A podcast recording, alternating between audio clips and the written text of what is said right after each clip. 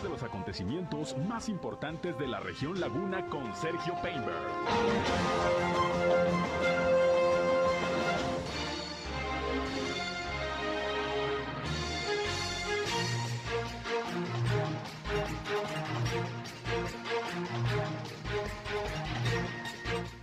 Bienvenidos, ¿qué tal? ¿Cómo están? Muy buenos días, un placer, un gusto, como siempre, saludarles aquí en nuestra primera emisión de Región Informa a través del 103.5 de frecuencia modulada Región Radio, una estación más del grupo Región, la Radio Grande de Coahuila. Les saludo ya en este martes, martes 3 de enero del año 2023, arrancando el año, arrancando la semana. Como siempre, aquí estamos listos para llevarles la información más importante, lo más relevante de lo que ha acontecido, sobre todo en la comarca lagunera, en Coahuila y en Durango, a través de esta señal. Yo soy Sergio Peinbert, usted ya me conoce. Y como siempre, les invito no solo a escucharnos, sino también a entrar en contacto con nosotros. Les recuerdo que si tienen por ahí algún reporte, algún comentario, alguna sugerencia que nos quiera hacer llegar, aquí estamos listos para atenderles a través de nuestra línea telefónica 871-713-8867, 871-713-8867. Nos pueden llamar o nos pueden mandar mensajes de WhatsApp, como siempre también. Estamos en redes sociales y medios digitales. Nos pueden eh, seguir en Facebook y en Instagram en región 103.5 Laguna. Gracias también por sumarse a la transmisión que día con día le llevamos a través de Facebook Live. Un saludo a quienes ya nos siguen a través de esta red social. Ya a mí me encuentran en Sergio Peinder Noticias. Ahí estoy en Facebook, en Twitter, en YouTube, en Instagram, en TikTok y también en sergiopeinder.com, mi portal web de información que les invito a visitar. Ahí están también los enlaces para que nos escuchen en nuestras transmisiones de radio. Y sin más, vámonos con un resumen inicial de las noticias más importantes que les iré llevando a lo largo de este espacio.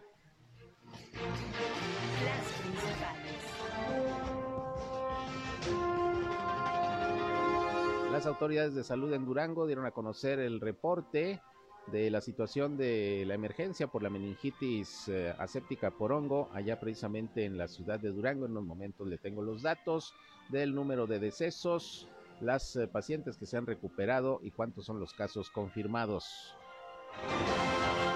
Igualmente en materia de salud, ayer el reporte de la Secretaría de Salud de Coahuila informó sobre 18 nuevos casos de COVID-19, ya son casi 700 los casos activos en estos momentos en la entidad.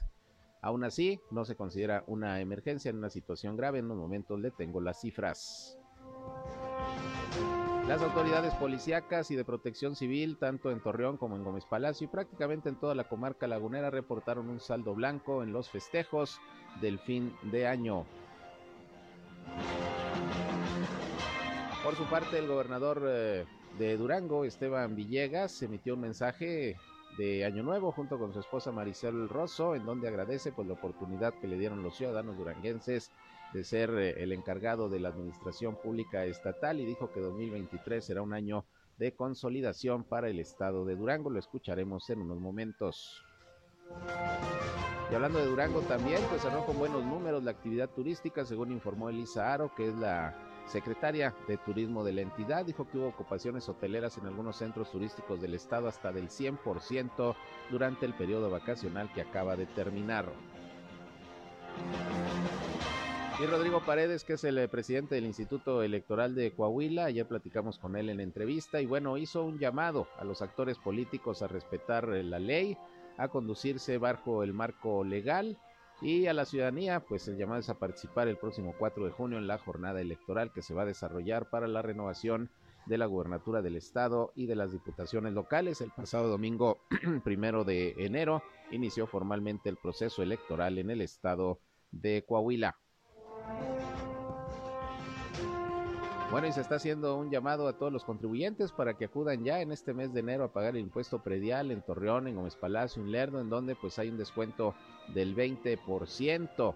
Hay buenas expectativas en este 2023 y déjeme decirle que ayer pues ya por lo menos aquí en Torreón se vieron largas filas de parte sobre todo de adultos mayores que puntualmente siempre casi el primer día del año acuden a pagar su impuesto predial. En unos momentos le tengo detalles de las facilidades que se están dando para tal efecto. Por otra parte, hubo varios accidentes eh, viales, no solamente el fin de semana, sino también el día de ayer.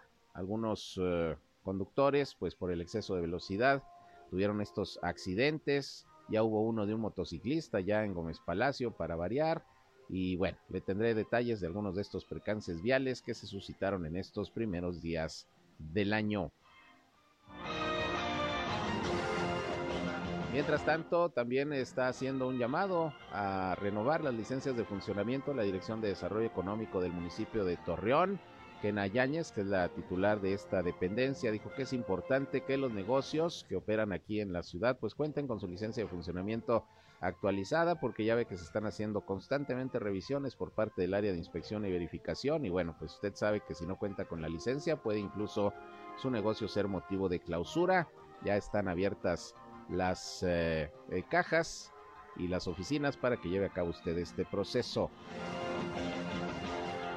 En el panorama nacional, ayer las autoridades en Chihuahua, la fiscalía particularmente dio a conocer que fueron 30 los reos que se fugaron del penal número 3 de Ciudad Juárez, luego de este motín y ataque que se perpetró precisamente el pasado domingo, en donde también hubo por lo menos 14 muertos, entre ellos varios custodios. Además, eh, informaron las autoridades de un suceso violento nuevamente en Ciudad Juárez ayer, donde cinco personas habrían perdido la vida en los momentos. Le tengo detalles de cómo está la situación ardiendo allá nuevamente en Ciudad Juárez, Chihuahua. En el panorama internacional, pues le dieron el último adiós ayer miles de seguidores al rey Pelé, esto allá en Brasil, mientras que allá en el Vaticano, en la capilla de San Pedro, la capilla ardiente de la iglesia de San Pedro, ahí se le dio también el último adiós al Papa emérito Benedicto XVI. En ambos casos el cuerpo estuvo presente. Le tengo también información deportiva y todo como siempre para que estén bien informados, bien informadas en esta que es la primera emisión de Región Informa. Gracias por su compañía, gracias por estar con nosotros en este inicio del 2023. Vámonos al reporte del Servicio Meteorológico de la Comisión Nacional del Agua cuando son las 8 de la mañana, casi con 10 minutos. El clima. Y listo, José Abad Calderón, previsor del tiempo de la Comisión Nacional del Agua con el reporte. ¿Cómo estás, José? Muy buenos días. Sergio, muy bien, muy buenos días. Bueno, el día de hoy amanecimos una temperatura mínima de 15 grados centígrados, una temperatura muy agradable aquí en la comarca lagunera. Espero que hoy por la tarde eh, lleguemos a los 30, perdón, a los 28 grados centígrados. Estamos eh, con temperaturas cálidas desde el día de ayer. Ayer incluso fueron 30 grados centígrados. Eh, hay un sistema frontal, el número 21, esto llegaría aquí a la comarca lagunera hoy por la tarde y tendríamos un ligero descenso en las temperaturas para el día de mañana con temperaturas de los 9 a 11 grados centígrados. Muy bien, pues bastante calorcito para la temporada, ¿no? Sí, así es, Sergio. Agradable las temperaturas, eh, calorcito, no muy frío como en días anteriores. Muy bien, pues estamos pendientes de cualquier manera de lo que nos vayas informando. Muchas gracias, José. Buen martes. Gracias, Sergio. Hasta luego, bien. Gracias. Es José Abad Calderón, previsor del tiempo del Servicio Meteorológico de la Comisión Nacional del Agua. Con razón, ayer se sentía bastante calorcito, 30 grados centígrados. Y bueno, pues por lo menos eh, es un invierno que no nos ha resultado demasiado crudo salvo los días de Nochebuena y Navidad, que sí estuvo bastante baja la temperatura. Ahorita pues andamos más o menos, más o menos bien con el tema del clima aquí en nuestra región. Son ya las 8 de la mañana con 11 minutos. Vámonos al detalle de las noticias. Bien, y vamos a comenzar con el tema de salud. Déjeme le comento que las autoridades en Durango el día de ayer dieron a conocer el reporte de este lunes, prácticamente de inicio de año, de cómo está pues este problema sanitario que surgió de casos de meningitis aséptica por hongo. Ayer el doctor Hugo Almonte, quien es el eh, subdirector médico del Hospital General 450 de la ciudad de Durango, dio a conocer el reporte. Mire, pues ya son casi 30 defunciones, afortunadamente también son 29 eh, altas hospitalarias de 77 casos confirmados de esta enfermedad allá en la ciudad de Durango, que es donde surgió el brote por atenciones ginecobstétricas que se dieron en cuatro hospitales privados de la ciudad capital de Durango, que actualmente pues están clausurados, como se recordará, y además está en la búsqueda de los responsables, dueños y administradores de estos nosocomios. Vamos a escuchar al doctor Hugo Almonte con el reporte de la meningitis al día de ayer. sobre los lamentables casos de meningitis registrados en cuatro hospitales privados y atendidos en los hospitales del sector salud, informamos que a la fecha se tienen 77 casos confirmados y 29 lamentables fallecimientos. En total se reportan 74 mujeres y 3 hombres. Informamos de igual forma el alta hospitalaria de 29 pacientes quienes respondieron positivamente al tratamiento y permanecen en domicilio con tratamiento vía oral según sea el caso. Actualmente se encuentra un paciente en el Instituto Nacional de Neurología y Neurocirugía de la Ciudad de México con el objetivo de prevenir complicaciones tras detectárseles oportunamente la necesidad de ser intervenido quirúrgicamente. Se encuentra estable. Bien, pues ese, ese es el reporte al día de ayer. Y bueno, pues afortunadamente no ha crecido el número de, de casos confirmados, a pesar de que se hablaba de que serían cerca de 1.800 las eh, pacientes principalmente que habrían eh, tenido algún procedimiento ginecobstétrico, algún trabajo de parto en estos hospitales desde el mes de mayo aproximadamente hasta noviembre. Se ha estado haciendo el monitoreo y bueno, pues no ha habido más casos confirmados, repito, afortunadamente. Sin embargo, pues estamos hablando de que casi la mitad de las personas que resultaron confirmadas con la enfermedad han perdido la vida. De 77 casos confirmados, 29 fallecimientos, una alta tasa de mortalidad y bueno, pues la situación se está tratando de controlar en estos momentos todavía. Los reportes se están dando de manera, de manera diaria. Y bien, eh, en el tema del COVID-19, vámonos con Coahuila, que tenemos también el reporte de las autoridades de salud. Ayer se reportaron 18 nuevos casos positivos de COVID-19, afortunadamente ninguna defunción. La semana pasada, el viernes, todavía hubo una defunción, lamentablemente, pero bueno, ayer no se reportaron fallecimientos. De estos 18 casos nuevos, que se reportan, 11 son de Saltillo, dos respectivamente de Torreón y Piedras Negras, y uno en Allende, Arteaga y Frontera. Ya alcanzamos los 685 casos activos en estos momentos de COVID-19 en Coahuila, que según las autoridades, pues no es una situación grave, no se puede considerar que estemos en una sexta ola de la pandemia, pero bueno, eh, el exhorto es a seguirnos cuidando, sobre todo el uso del cubrebocas, que es importante, y vacunarse para quien no tenga la vacuna todavía o le falte algún refuerzo, hay que vacunarse. Ahorita les comento al respecto. Por lo pronto, 685 casos activos de COVID-19 en Coahuila en estos momentos. En cuanto a hospitalizados, pues ahí sí subió la cifra, 29. Tampoco es un número muy elevado, pero sí subió en los últimos días. Estamos hablando de 13 pacientes que son de Torreón, 10 de Saltillo y hay dos respectivamente en Monclova, en Ciudad Acuña y en San Juan de Sabinas. Ya Coahuila alcanzó 184.708 casos positivos de COVID-19 y son 8.969 las muertes, los decesos por esta enfermedad desde que inició la pandemia. Ese es el reporte en Coahuila. Y bueno, le recuerdo, hablando de la vacunación, que se sigue aplicando la dosis de Abdala, esta vacuna cubana que ya eh, fue autorizada por las autoridades sanitarias en México, por la COFEPRIS, y hay dotación que se envió tanto al estado de Coahuila como al estado de Durango. Y en el Hospital General de Torreón, ahí se está aplicando esta vacuna que es de tres dosis, por si usted no se ha aplicado ninguna dosis, eh, puede acudir de 8 de la mañana a 1 de la tarde, de lunes a viernes al Hospital General de Torreón y también en hospitales del sector salud de Gómez Palacio y también de Lerdo. Se está aplicando la vacuna Abdala, la vacuna cubana, que eh, también sirve de refuerzo. Se puede aplicar desde la primera o se puede aplicar algún refuerzo. En el caso de Coahuila, lo único que pusieron de restricción es que si usted se aplicó cancino en, las primeras ocasiones de vacunación, eh, no se puede poner la Abdala. Los demás no hay ningún problema. Y son cerca de 300 personas, por ejemplo, las que se notificaba ayer en la Laguna de Durango por parte de la jurisdicción sanitaria que ya se aplicaron esta vacuna por primera ocasión o como refuerzo está disponible, vacuna anti-COVID, no está autorizada por la Organización Mundial de la Salud, pero sí ya por las autoridades de México, por la COFEFRIS, para su uso en nuestro país. Ahí está disponible la vacuna cubana Abdala contra el COVID-19. Bien, en otros asuntos, pues ayer el gobernador de Durango, Esteban Villegas, junto con su esposa Marisol Rosso, emitió un mensaje a todos los duranguenses con motivo de la llegada del año nuevo. Vamos a escuchar lo que dijo el gobernador junto con su esposa en este comunicado. Sobre los lamentables casos de meningitis registrados en cuatro hospitales privados y atendidos en los hospitales. Buen día a todos, amigos y amigas de Durango. Hoy en este último día del año queremos agradecerles todo el apoyo que nos han brindado para poder estar al frente del gobierno. Un año de muchos retos, un año de mucho aprendizaje, de muchas cosas que nos marcan en nuestras vidas y queremos agradecerles eh, todo el apoyo que nos han brindado eh, en este año que está por terminar. Hoy queremos desearles de todo corazón, mi esposo, el gobernador Esteban Villegas, nuestros hijos, y desearles que este próximo 2023 que está por iniciar esté lleno de muchísimas bendiciones para ustedes, para sus familias, principalmente de mucha salud, que lo recibamos con los brazos abiertos, un año de muchos aprendizajes, de más retos por cumplir y seguro estoy que los cumpliremos en familia.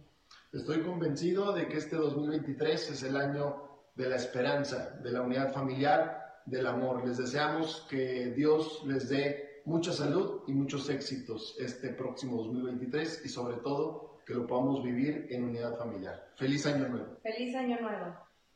Bien, ahí el mensaje del gobernador Esteban Villegas, gobernador de Durango, y de su esposa Marisol Rosso, que es la presidenta honoraria del DIF en el estado de Durango con motivo del año nuevo, un mensaje que se emitió el fin de semana. Y hablando del año nuevo, bueno, pues eh, fíjese que Hubo reportes de saldo blanco, afortunadamente, por parte de las autoridades policíacas y de protección civil, tanto en la laguna de Coahuila como de Durango. Ayer platiqué con Jorge Luis Juárez, director de protección civil en la ciudad de Torreón. Y bueno, vamos a escuchar, este es el reporte que nos dio. Saldo blanco, algunos incidentes, algunos incendios ahí que no pasaron a mayores, algunos accidentes viales, pero pues eh, no hay personas heridas ni tampoco personas fallecidas afortunadamente, por eso se considera un saldo blanco. Vamos a escuchar a Jorge Luis Suárez, este es el reporte que nos dio sobre el fin de año. Sí, bueno, mira, tuvimos una, un fin semana relativamente tranquilo, esperábamos eh, lamentablemente otra, otras cifras, pero afortunadamente fue algo algo que, que, no estaba tan complicado en cuestión de los, los servicios. Eh, por ejemplo, el día 31, que, que es el que nos, nos preocupaba más, por ejemplo, tuvimos ahí este, eh, cinco cinco incendios en, en casas, en, en, tres de ellos fueron casas abandonadas, un socialito, y en las otras dos que estaban habitadas afortunadamente fueron solamente quema de, de, basura o cosas en el, que estaban haciendo en la gente en el, en el patio de, las de las casas, no fue no fue propiamente dentro de lo que fue una casa. Eh, de, de, lo que fue de, de la parte de, pirotecnia, pues hicimos un operativo previo, dos días seguidos en, aquí en, en Torreón, eh, pues sí, estuvimos ahí, escuchamos detonaciones de, de esto. Afortunadamente, eh, los incendios relacionados en casas, eh, en la en casa habitación, pues no no tuvimos ahí reportes de que fuera que fueran provocados por estas. y al igual tampoco tuvimos al menos reportes en, protección civil y bomberos de, de pacientes lesionados por, por, por la misma. de balas no, no tuvimos reportes, de, tuvimos reportes de, de gente con, con pirotecnia, el, ahí le estuvimos dando la, la, vuelta, eh, pero de, de, balas hasta el momento, bueno, ese día, que es el día importante, no tuvimos reporte. Bien, pues ahí lo que informó el director de Protección Civil aquí precisamente en la ciudad de Torreón, en Gómez Palacio, el director de Seguridad Pública, Iván Torres, dijo que hubo también un saldo blanco, así cerraron los operativos que se estuvieron realizando por parte del personal de la Dirección de Seguridad Pública Municipal para el cierre del 2022 y arribo del 2023. Dijo que el operativo de fin de año dio inicio desde el viernes 30 de diciembre con un incremento en la vigilancia y despliegue de sus agentes en las áreas comerciales, restaurantes y bares, tanto del área urbana como en el medio rural.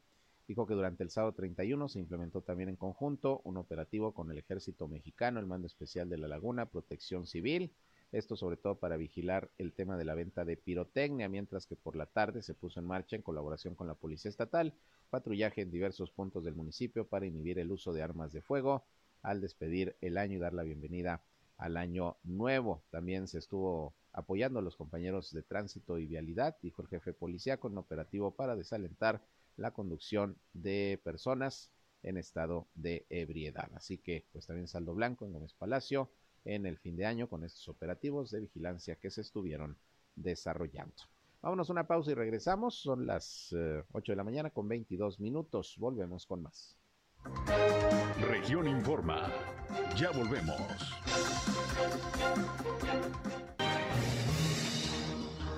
Bien, son las 8 de la mañana con 25 minutos y bueno, el pasado domingo hubo sesión solemne en el Instituto Electoral de Coahuila porque de inicio de manera formal el proceso electoral 2023 para la renovación de la gubernatura de Coahuila y del Congreso del Estado. Se van a renovar también las diputaciones locales y bueno, pues ya prácticamente de manera oficial inició el proceso electoral. No así la grilla que desde el año pasado está todo lo que da entre los partidos, aspirantes, pero ya formalmente la autoridad electoral inicia los trabajos para la organización del proceso electoral 2023. Ayer platiqué precisamente con eh, eh, Rodrigo Paredes, el expresidente del Instituto Electoral de Coahuila, quien pues nos habló de cómo está el calendario electoral, cuándo van a ser las precampañas, las campañas, eh, cómo se está organizando todo el tema de las votaciones de coahuilenses que están viviendo en el extranjero. Hizo un llamado también a los ciudadanos, a las organizaciones para que se inscriban como observadores electorales y bueno, pues eh, finalmente exhortó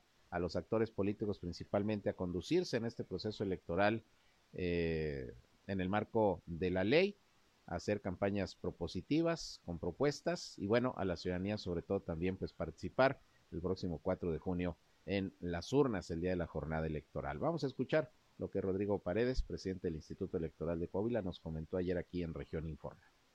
Por supuesto, sin lugar a dudas, un compromiso eh, democrático que tengamos, que podamos eh, contar con campañas de altura propositivas, eh, donde la ciudadanía se involucre en los temas que atañen al interés colectivo y al interés ciudadano de tener y ser uno de los mejores estados a nivel nacional por temas de desarrollo democrático, pero también con políticas públicas que, avancen en el sentido de una mejor calidad de vida de comunidades. Y esa es la oportunidad que nos da un proceso electoral de altura.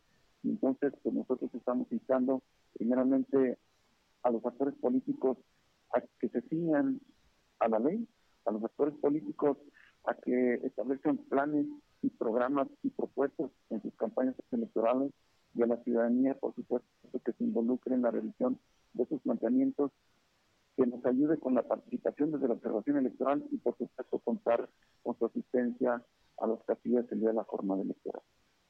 Bien, pues ahí está el exhorto a los actores políticos y a los ciudadanos por parte del Instituto Electoral de Coahuila, ahora que ya formalmente, de manera oficial, inició el pasado domingo primero de enero el proceso electoral, de lo cual le vamos a estar informando puntualmente en nuestros espacios noticiosos. Bien, eh, por otra parte, hablando del tema electoral, Héctor Estrada, que es el eh, director de Desarrollo Social del municipio de Torreón, dijo que, bueno, están blindados los eh, programas sociales para evitar un uso político, partidista y electoral de los mismos, como se tiene que actuar a nivel municipal, a nivel estatal y a nivel federal, evitar el uso político de los programas sociales. En el caso de Torreón, dijo que esto ya está previsto, se va a actuar conforme a la ley y bueno, pues se va a seguir avanzando en este 2023, dijo, en el apoyo a la población más vulnerable con los programas eh, diversos que se tienen para tal efecto. Esto dijo Héctor Estrada precisamente sobre el tema electoral y los programas sociales aquí en Torreón.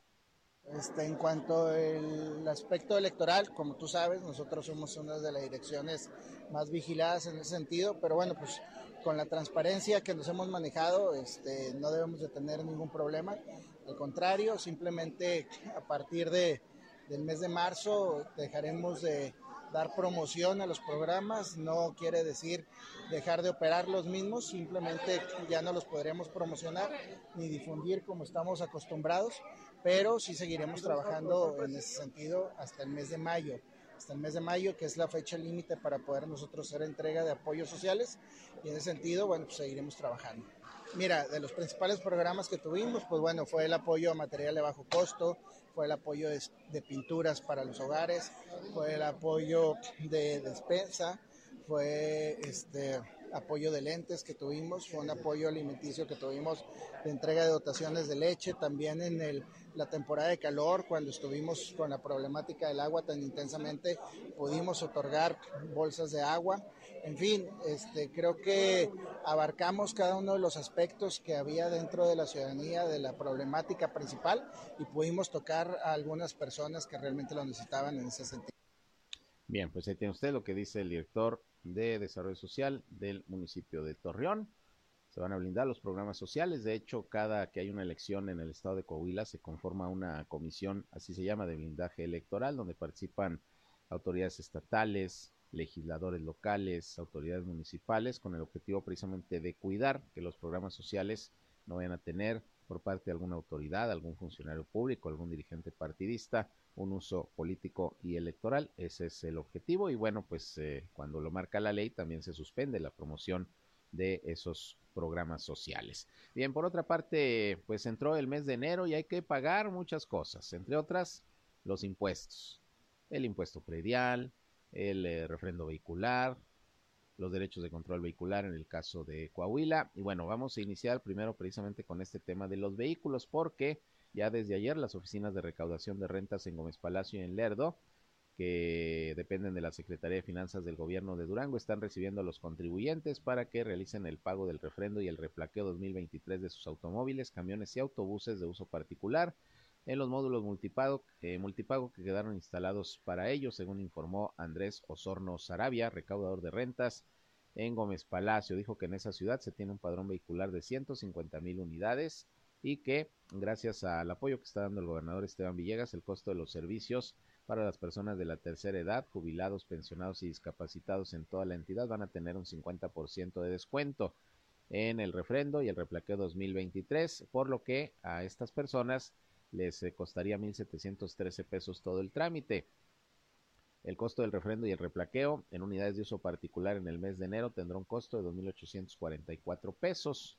En el caso del mes de febrero, quienes paguen hasta febrero será de 3.006 pesos y ya en marzo de 3.168 pesos, por lo que se está exhortando a la población a realizar el pago de su refrendo y replaqueo durante este mes para que puedan obtener este descuento. También pueden hacer el pago a través del portal Durango Digital para que no tengan que hacer filas ni tener que acudir hasta los módulos de recaudación de rentas para que puedan hacer su trámite. ¿Dónde están los centros multipago? Bueno, uno está en el Boulevard Miguel Alemán.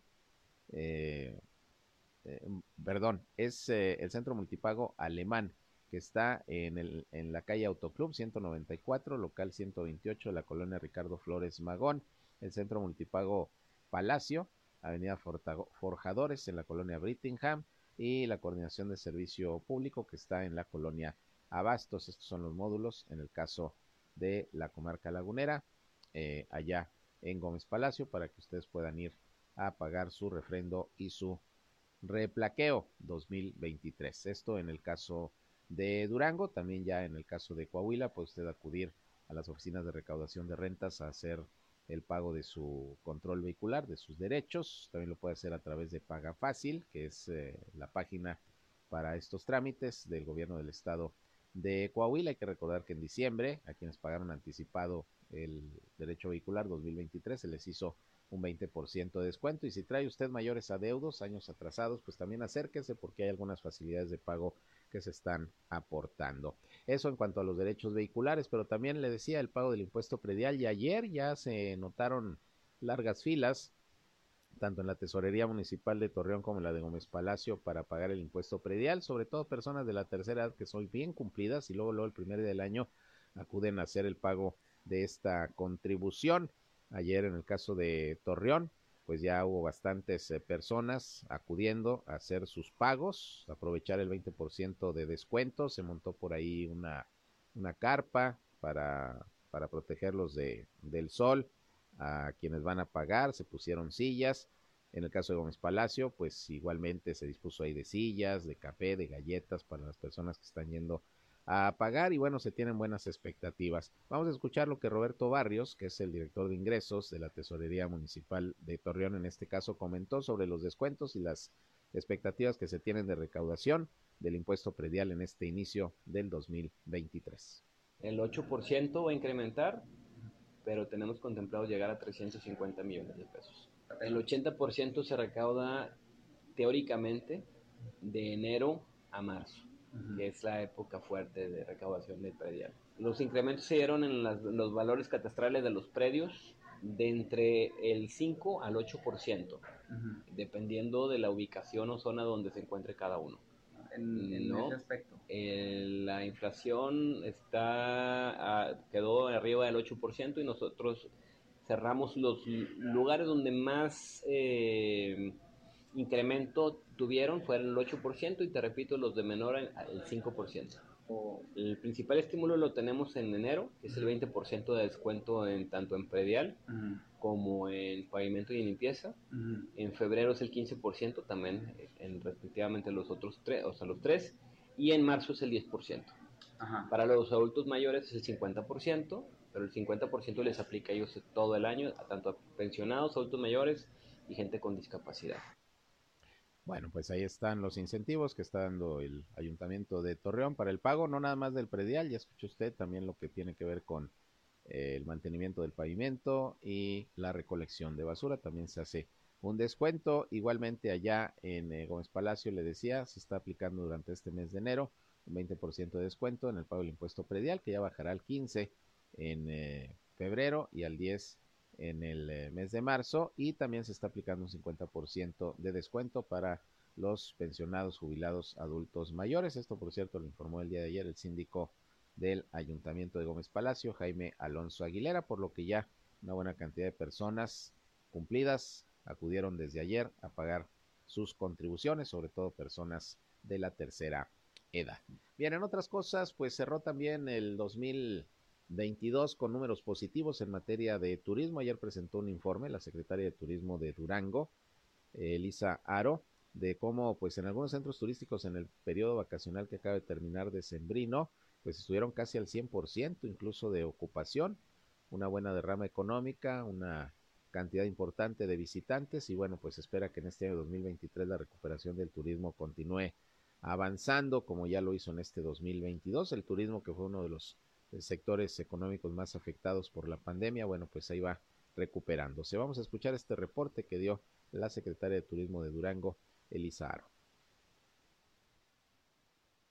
lo más que se había registrado históricamente era un 43% y estamos hablando pues que, que, se superó la meta que habíamos previsto de 45%. Recibimos en el estado 112 mil visitantes, de los cuales 13% fueron paisanos, se atendieron más de 19 mil paisanos a través del programa Héroes Paisanos que impulsa el Instituto Nacional de Migración. En cuanto a los centros ecoturísticos, comentarles que la ocupación promedio fue de 80% y llegamos a un pico de 100% hacia fin de año. La realidad es que las nevadas también nos ayudó a que la gente, sobre todo de Sinaloa, se desplazara a, a, estos espacios de la zona sierra y bueno, pues prácticamente estuvimos saturados durante fin de año. Pues ahí tiene usted lo que reporta la Secretaría de Turismo del Estado de Durango, un cierre del año positivo con este periodo vacacional en donde hubo una buena afluencia de visitantes a los diferentes puntos turísticos del estado de Durango. Y Azucena Ramos, que es la secretaria de Turismo, pero de Coahuila, como se lo dimos a conocer el día de ayer, pues dijo que hay buenas expectativas para este 2023. Se van a seguir aplicando acciones que permitan fortalecer a la cadena de valor del sector de turismo y bueno, pues tratar de obtener todavía mejores números en cuanto a número de visitantes, ocupación hotelera durante este año, sobre todo en los pueblos mágicos que han tenido muy buena acogida por parte de los visitantes, fines de semana que han estado prácticamente al 100% de ocupación y bueno, pues la idea es que este año también se fortalezca la actividad turística en Coahuila. Esto dijo Azucena Ramos el día de ayer. Tenemos que fortalecer las rutas que ya tenemos, tenemos que fortalecer las rutas, eh, los productos turísticos que ya tenemos, vamos a, hacer, vamos a crecer en algunos productos turísticos como la ruta de vinos y vinos. Y, y, bueno, pues obviamente tenemos que seguir siendo muy, muy creativos porque pues eso es lo que realmente nos ha permitido que volteen a vernos, que Coahuila esté en los ojos de México y, del mundo. En todo el estado, la verdad es que todo el estado, en todas las regiones, eh, la cadena de valor, eh, los alcaldes, eh, la misma Secretaría de Turismo, hemos trabajado fuertemente para poder atraer eventos internacionales, para poder estar en plataformas de talla internacional y que esto nos permita promocionar nuestros siete pueblos mágicos, nuestras ciudades con vocación turística y que en ese sentido, bueno, pues sigamos avanzando. Los retos son muchos, la profesionalización es importantísima también, estaremos pues trabajando también en materia de capacitación y profesionalización, seguir haciendo frente a los nuevos retos del 2023. Bueno, pues vaya que hay retos en todos los ámbitos en este 2023 y en el sector turismo, pues eh, igual, igualmente. Eh, Antes de irme a la pausa, pues le comento que lamentablemente hubo algunos accidentes en donde perdieron la vida eh, dos personas, accidentes viales aquí en la comarca lagunera, fíjese, iniciando el año y ya pues con este tipo de situaciones, un hombre originario de, la ciudad de Gómez Palacio, perdió la vida luego de que su vehículo se volcó, era un vehículo deportivo, esto ocurrió en el municipio de Simón Bolívar, Durango, pero el conductor era originario de Gómez Palacio, los hechos ocurrieron cerca de las 3.30 horas del día de ayer, a la altura del ejido San Luis de Corea. En este municipio, el hoy fallecido ya fue identificado como Fernando Olagues y Fuentes, de 46 años de edad, quien tenía su domicilio en la colonia Fobiste de Gómez Palacio, conducía un automóvil Chevrolet Camaro, modelo 2012, y bueno, por el exceso de velocidad, según los peritos, volcó su unidad y lamentablemente perdió la vida. Ese fue uno de los accidentes que se reportaron el día de ayer, pero también allá en Lerdo se reportó una persona fallecida y otra lesionada de gravedad. Esto luego de una volcadura que se registró el domingo primero de enero. Es el reporte que nos está dando ya la autoridad en este momento. Fue el domingo primero de enero en la zona rural de Lerdo. El accidente ocurrió cerca de las seis de la tarde en la carretera que conecta a la localidad de Picardías con el poblado La Unión. Allá en Lerdo, la unidad siniestrada es una camioneta de la marca Chevrolet Sonora, que era conducida por eh, una persona, un hombre eh, llamado Gustavo, quien se retiró tras los hechos, pero en el lugar perdió la vida una persona que viajaba precisamente en el asiento del copiloto, un hombre ya identificado como Andrés Castro López, de 49 años de edad, con domicilio en Saltillo, Coahuila. Así que fíjese usted, dos volcaduras allá en la laguna de Durango y dos personas lamentablemente que perdieron la vida. Así, así lamentablemente inicia en este sentido el 2023. Vámonos a una pausa y regresamos, son las 8 con 41 minutos, volvemos. En un momento regresamos a Región Informa.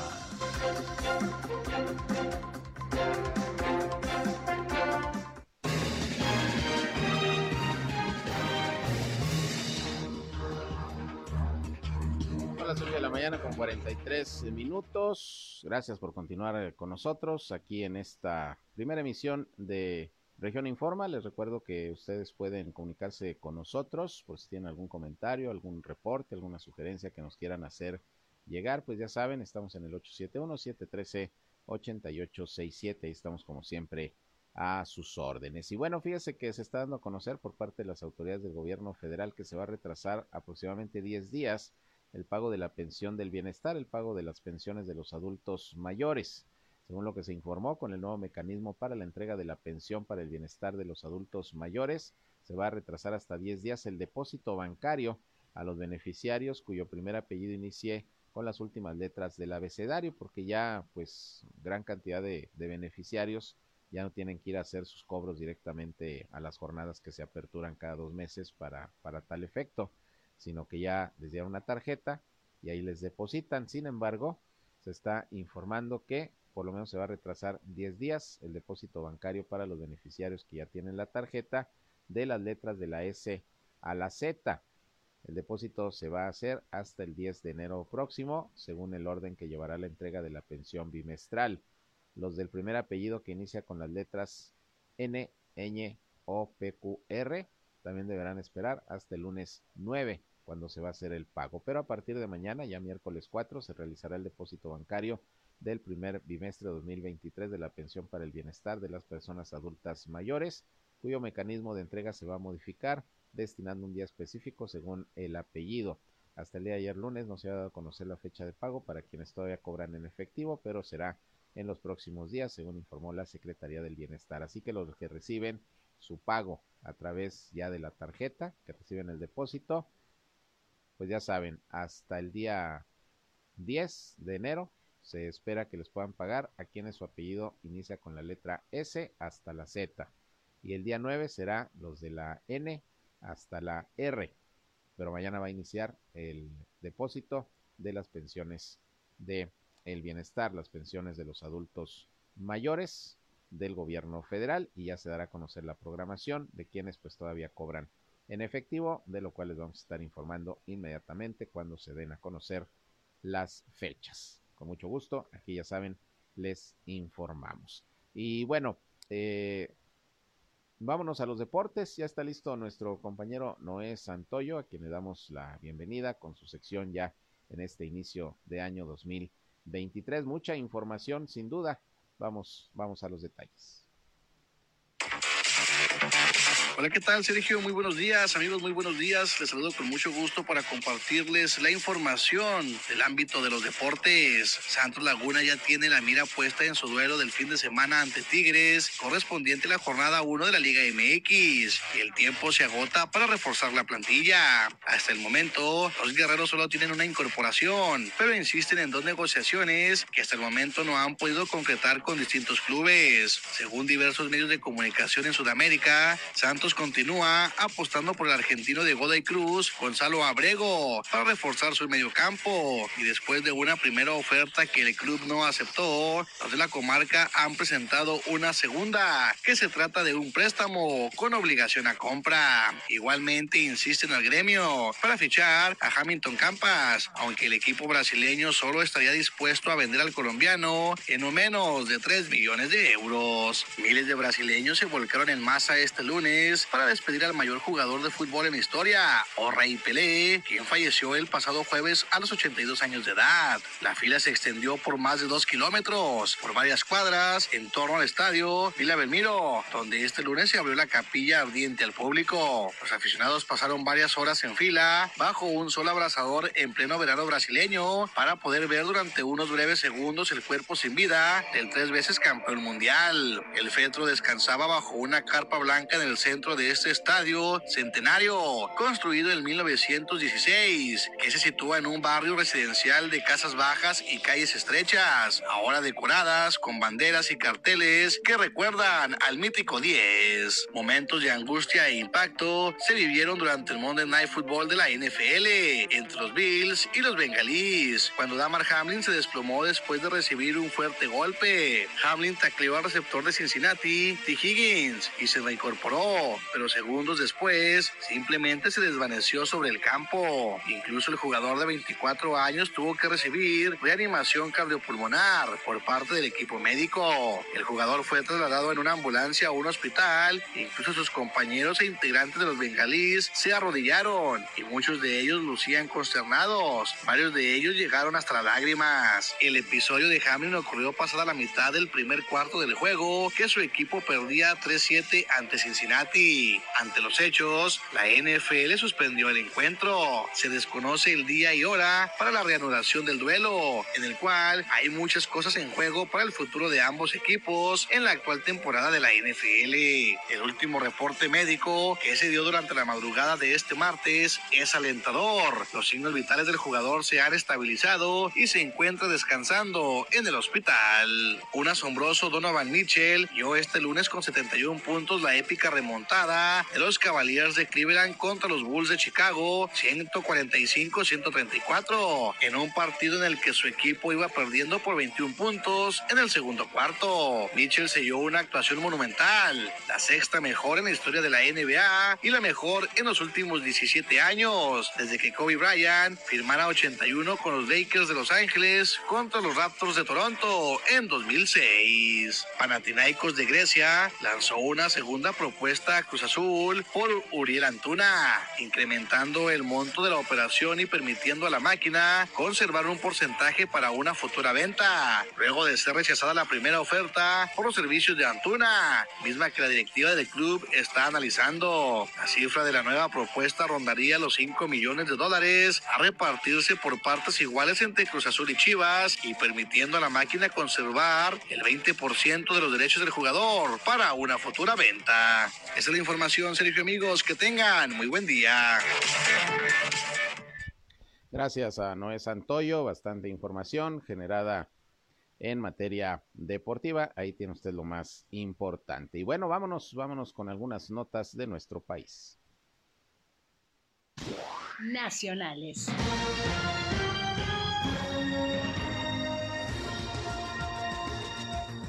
Y en conferencia de prensa la tarde de ayer lunes, el fiscal general del estado de Chihuahua, Roberto Fierro, informó que la cifra de personas privadas de la libertad que se fugaron del cerezo estatal número 3 de Ciudad Juárez subió a 30, se había dado un número de 24 al principio.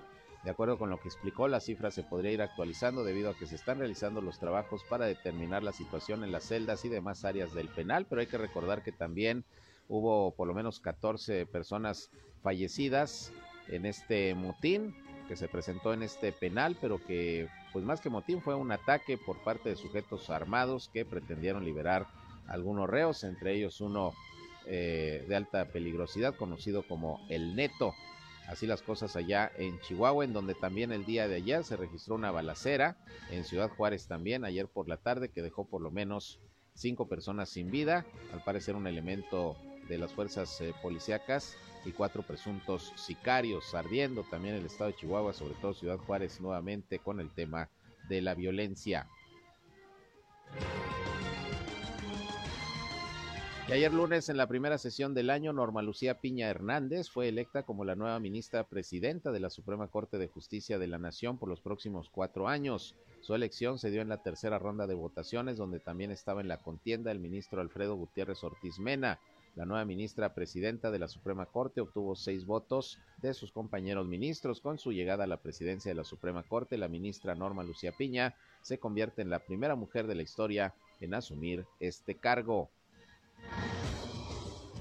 Hoy el presidente de México, Andrés Manuel López Obrador, en su conferencia de prensa mañanera señaló que le pareció bien la elección de Norma Lucía Piña como la primera mujer ministra presidenta de la Suprema Corte y reconoció el acuerdo logrado entre los otros integrantes del órgano judicial, aunque criticó la postura ante sus propuestas. Dijo López Obrador textualmente, me pareció bien, destaco el hecho histórico de que por primera vez una mujer va a ser presidenta de la Suprema Corte, dijo el mandatario hoy en la mañanera. También reconoció la aceptación y el acuerdo de los otros ministros en la elección de Norma Lucía Piña como presidenta de la Corte. Y a la par el presidente reiteró que hasta ahora hay autonomía en la Corte, eso no lo van a aceptar nuestros adversarios, esa es la verdad, nosotros no imponemos nada en la Corte, pues no, no se trata de que se imponga o que se inmiscuya el poder, el poder ejecutivo en el judicial, porque la ley así lo señala, son poderes autónomos y no veo por qué se le va a criticar al presidente que se mantenga la autonomía de la Suprema Corte cuando es un poder precisamente autónomo de los otros dos que son el legislativo y el ejecutivo. Internacionales.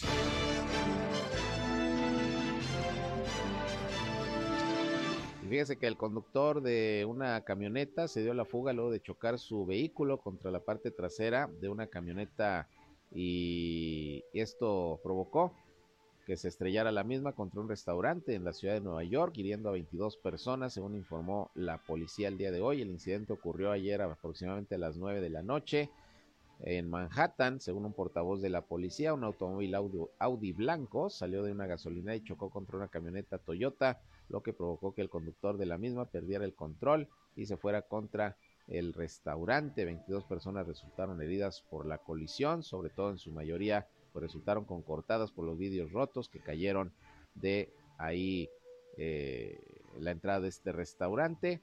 Ya se está investigando pues qué fue lo que ocurrió y obviamente se van a deslindar las responsabilidades. Y por otra parte, unos 63 soldados rusos murieron luego de un ataque ucraniano contra una instalación en la región oriental de Donetsk, donde había personal militar estacionado, según informó este lunes el Ministerio de Defensa de Rusia. Las fuerzas ucranianas lanzaron seis cohetes desde un sistema de lanzamiento, en dos de ellos fueron derribados, según un comunicado del ministerio. Sin embargo, los que impactaron, pues mataron a 63 militares rusos en este ataque ucraniano. Y bueno, así como ya escuchamos que fue la despedida del rey Pelea ya en Brasil, donde miles de personas acudieron a darle el último adiós, pues lo mismo ocurrió allá en el Vaticano, en donde la capilla ardiente del Papa emérito Benedicto XVI, que falleció el pasado 31 de diciembre a los 95 años de edad, pues recibió a miles de personas que hicieron largas filas para poder entrar a darle el último adiós al Papa. Se estuvo ahí recibiendo a la gente desde las 9 de la mañana hasta pues ya entrada la tarde noche, por ahí de las 19 horas. El eh, cuerpo, los restos del Papa emérito Benedicto XVI se instalaron en la nave central de la Basílica de San Pedro, allá en el Vaticano, delante del llamado altar de la confesión, y ahí pues miles de fieles católicos acudieron a darle el último adiós al Papa Benedicto 16. Bien, y con esto llegamos al final de la información. Les agradezco su atención, como siempre, a este espacio de noticias. Les recuerdo que a la una de la tarde estamos nuevamente con ustedes en nuestra segunda emisión, aquí por el 103.5 de frecuencia modulada Región Radio, una estación más del grupo Región, la Radio Grande de Coahuila. Que sigan disfrutando de este martes. Enseguida mi compañera Jackie Lapambi Villarreal con su programa, con buena música, promociones, información y todo, para que sigan teniendo una muy buena mañana. Por lo pronto a la una estoy nuevamente con ustedes. Pásenla de lo mejor y que tengan un muy buen martes. Soy Sergio Peinbert, usted ya me conoce. Buenos días. Esto fue Región Informa. Ahora está al tanto de los acontecimientos más relevantes. Lo esperamos en la próxima emisión.